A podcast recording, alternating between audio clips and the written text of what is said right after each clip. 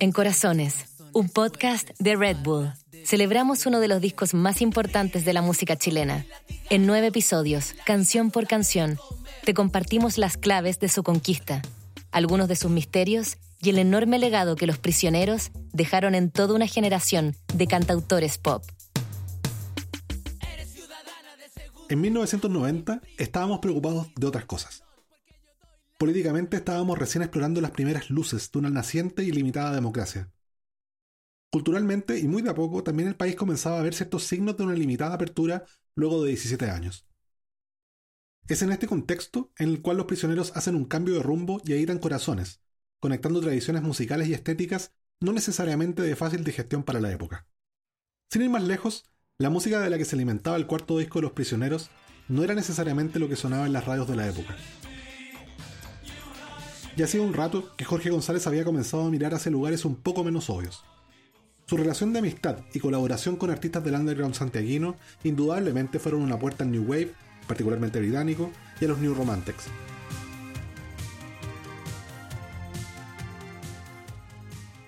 Sus intereses estaban bastante lejos de lo que los rankings televisivos de la época mostraban, y donde campeaban Roxette, Richard Marx y el efímero éxito de Extreme. Entre medio, claro, aparecían las nuevas canciones de los prisioneros. Eres ciudadana de segunda clase, sin privilegios y sin honor. Porque yo doy la plata, estás forzada a rendirme honores y seguir mi humor. Búscate un trabajo, estudia algo, la mitad del sueldo y, doble labor. Ubiquémonos en 1990 y sus circunstancias, los debates y las inquietudes de ese momento. La palabra feminismo era entonces una referencia importante, por supuesto, pero para nada instalada en la charla cotidiana. Se asociaba a grupos específicos, a medios alternativos y a centros de pensamiento. Colores lila, casas en el arrayán y otros estereotipos. Para algunos era todavía un ideario radical, Ninguna actriz ni cantante famosa se definía como feminista en sus entrevistas y no había películas de moda ni campañas publicitarias que creyeran conveniente asociarse al concepto. ¿Canciones feministas? En español, muy pocas. En Chile existían algunos antecedentes entre autores asociados a la poesía, como Mauricio Redolés y el dúo Quelentaro, ya cantoras campesinas o tributarias de esa tradición, como en esta cueca recogida y grabada por Violeta Parra a fines de los años 50.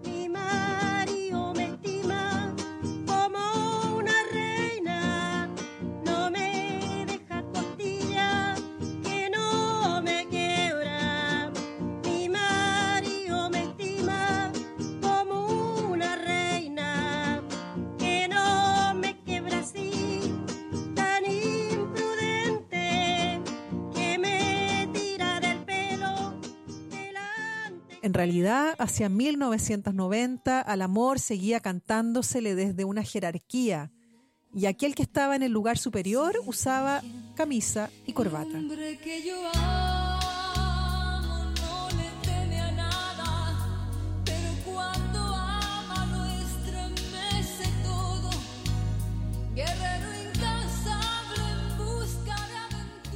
Pero algo así como un pop feminista, no.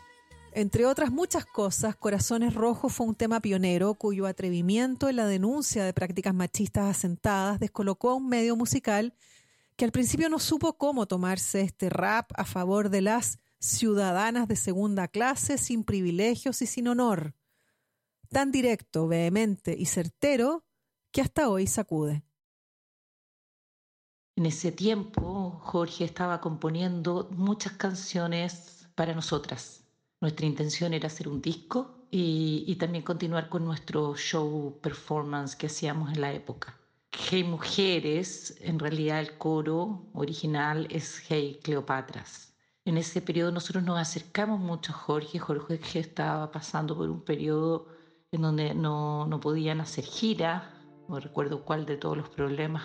Jorge, cuando lo conocí, era muy machista y eso se fue modificando y creo que eh, es en este momento en donde él hace un giro, donde él aprende, aprende también de su propio femenino, comprende que la posesión de otro no es amor, a pesar de que sigue siendo muy apasionado y eso se ve en toda su, discografía. Admiraba nuestra libertad, admiraba nuestro, nuestro testimonio como mujeres que de alguna forma querían vivir relaciones más libres. Yo era madre soltera, la Jacqueline era su primera mujer y gran amiga. Nos influenciamos mutuamente. Patricia Rivadeneira es conocida sobre todo como actriz y gestora cultural. Los chilenos la hemos visto y escuchado desde los años 80, cuando su trabajo se asociaba sobre todo al arte de resistencia. Las teleseries la convirtieron en un nombre muy popular, pero su origen está en Las Cleopatras, un colectivo de performance y crítica social mantenido en plena dictadura junto a sus amigas Taya Gómez, Jacqueline Fresar y Cecilia Aguayo, y cercano, por amistad, con Jorge González, sobre quien tuvieron una importante influencia.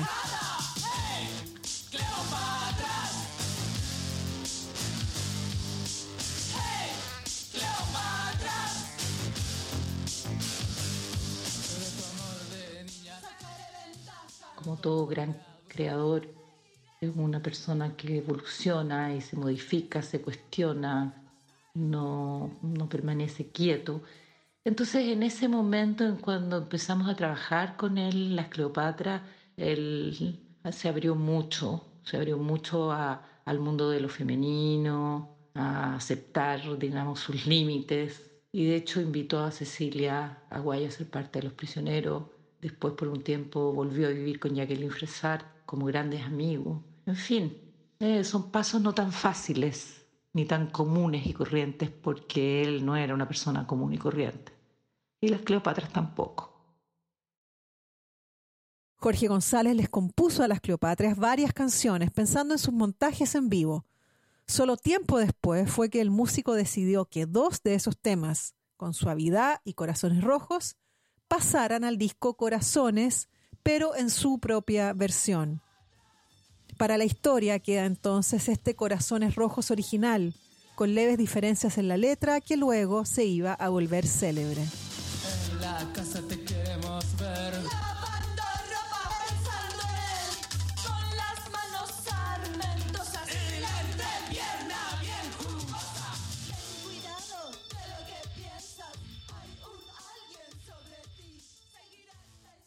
Una de las ventajas de mirar con la distancia la discografía de los prisioneros es poder ver con más claridad ciertos hilos, ciertos trazos que permiten entender mejor el origen de las inquietudes estéticas de la banda. Un buen ejemplo de lo anterior es mirar Corazones Rojos frente a frente con la canción Una mujer que no llame la atención, que parece casi cerrando el disco pateando piedras. Ya en el lejano 1986, Jorge González usaba el sarcasmo para denunciar el machismo del hombre que necesita relaciones fuera de tensión Tú hablarás despacio y bajando la mirada ante mí. Te vestirás de forma que la gente no comente por ahí. Yo soy tan miserable, a todos ojos despreciable. Al menos en mi casa me impondré. Al menos en mi casa me impondré. Necesito una mujer que no llame la atención. Necesito una mujer que no llame La mordacidad de las letras de los prisioneros obviamente no aparecieron por primera vez en Corazones. El sarcasmo es usualmente fundamental para poder contar aquellas cosas peligrosas o bien para ilustrar lo ridículo de la vida cotidiana. En Corazones, y particularmente en la canción Corazones Rojos, Jorge González usa la metáfora como una estocada, que no necesita de rodeos para herir de muerte a ese enemigo porfiado y poderoso que es el único autorizado para dar su opinión.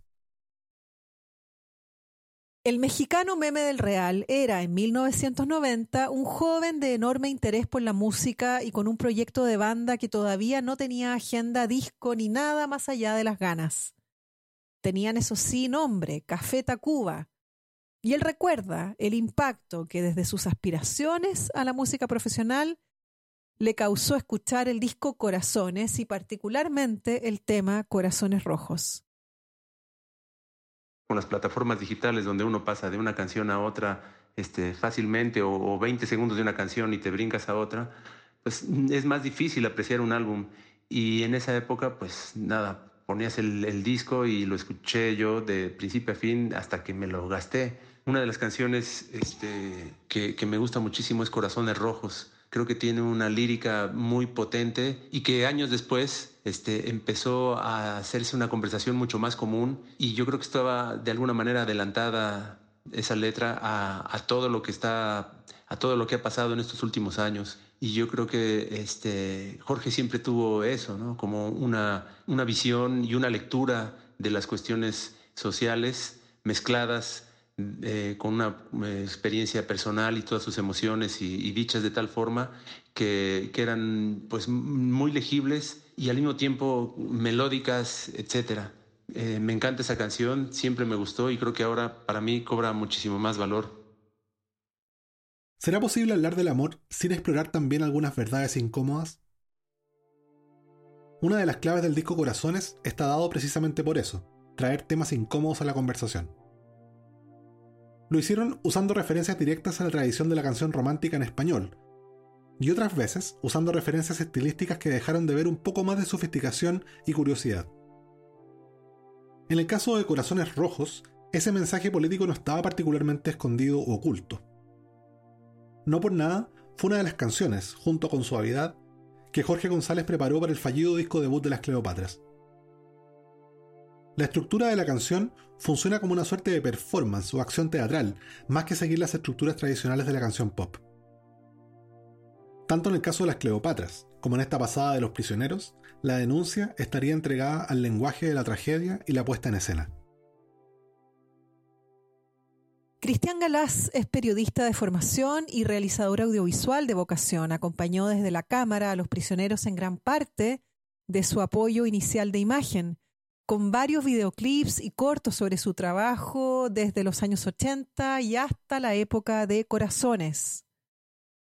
Recuerdo bien lo que hicimos cuando grabamos eh, Corazones Rojos, que es una canción que a mí me llamó mucho la atención en su momento, porque era algo que no había, mm, que se salía de los parámetros de lo que había escuchado, incluso de los mismos prisioneros en todos sus temas anteriores. Era algo muy, muy duro, muy corrosivo y por lo tanto fue difícil para mí tratar de interpretar bien o poner imágenes a, una canción como esa. Pero después de escucharla, eh, yo iría sin exageración al menos unas 100 veces o más. Fui dando con una especie de clave para mí eh, que me fue resultando dentro de un esquema. Ir a agarrarse de, de esta corrosión de, conceptos que, había para de alguna manera tensionarlos aún más, presentando en escena un curso escolar de, niños y niñas a los cuales de alguna manera yo sentía que representaban eh, básicamente cómo, este, cómo se infectaban las mentes de los niños con el machismo que se denunciaba en la canción. La estremecedora urgencia actual de la denuncia convertida en canción de Corazones Rojos llegó a ser un elemento de discusión en el hemiciclo de la Cámara de Diputados en marzo de 2016. El debate parlamentario del proyecto de despenalización del aborto tendría un final feliz, pero no sin antes tres años de polarizada discusión y vehemente rechazo por parte de sectores conservadores.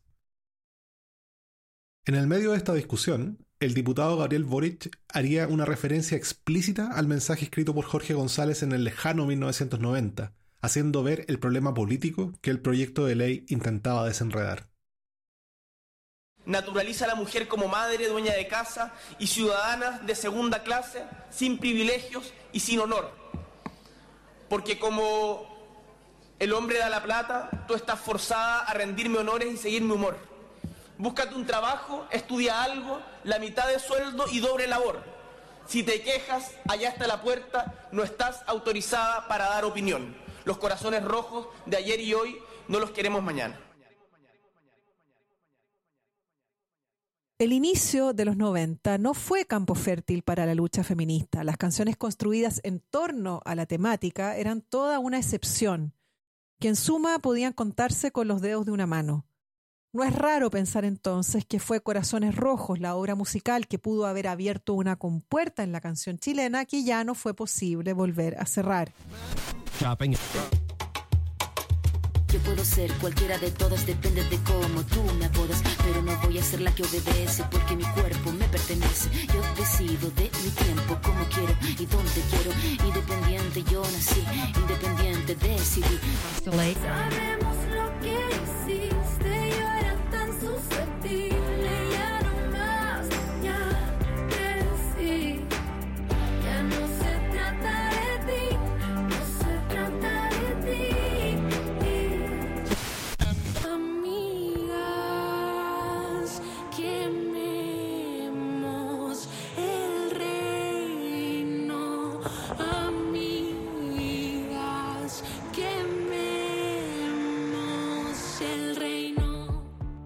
Las canciones feministas ya no son una rareza en la música chilena. Ana Tillú, Francisca Valenzuela y Camila Moreno cantan cada una en su estilo y foco, pero desde un mismo espíritu de autodefensa, de autovalía, de solidaridad de género.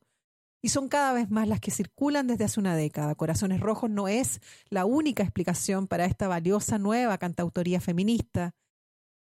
Pero todas las músicos mujeres hoy activas en nuestro país reconocen su admiración por la canción.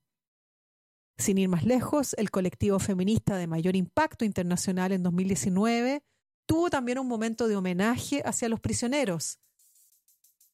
Acá están las tesis con su versión de Corazones Rojos. Y destacamos su misoginia, misoginia que destruye nuestra historia con violencia, muerte e ignominias. Basta y explotación de nuestros cuerpos bajo el disfraz del amor, el control del Estado sobre nuestros cuerpos a través de los hombres y del horror.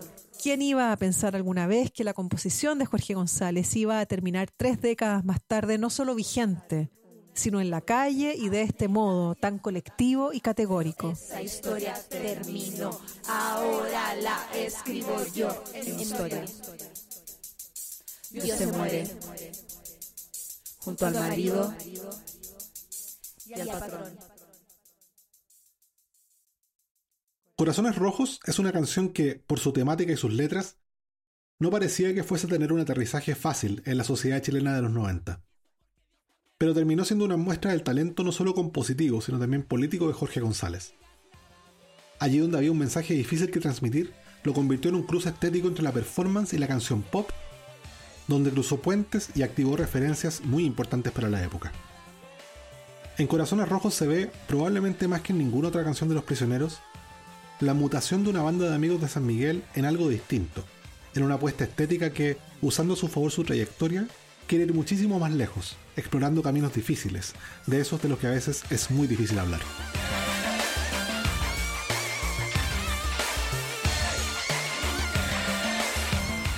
Esto es Corazones, el podcast.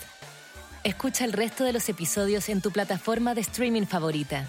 Y si quieres más información, visita redbull.com slash corazones.